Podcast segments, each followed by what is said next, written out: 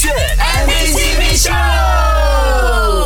选 MVCP 秀，Hello，你好，我是 Kristen 温阳。他们说呢，情侣之间啊，远距离恋爱的十个有九个都不成，真的是这样子吗？远距离恋爱究竟要怎么保鲜？对于男士们都是一大难题。今天就让 Perry K 来教一教你，他在远距离恋爱当中呢是怎样保鲜的。Go 选 MVCP 秀，我是 Perry K。OK，所以我就来分享我的高甜故事。所以呢，之前呃，我就有在一段感情啊，是属于远距离，所以呢，呃，就在他的生日的时候呢，我就准备了一份礼物，因为我们远距离嘛，就没有机会每一天见面，然后甚至是可能需要一年才可以见到一次面，所以呃，我就准备了这一份礼物呢，是我亲手写了三百六十五张纸条，然后呃，每一张纸条都是自己亲手写的，然后我就把它放进去一个盒子，就送给他，所以呢，就让他在不一样的地方，所以就可以每一天一天开一张。你看，男士们生日未必要搞那些花里胡哨的，对不对？其实啊，也可以是简单的纸条。不过呢，一年三百百六十五天，我很佩服他哎，他写三百六十五张纸条哎，想象一下，你每天起来都有一张新的纸条可以看，每天起来都有新的一个惊喜。我跟你讲，我的维他命 C 都没这样多，不过我吃一年，你知道吗？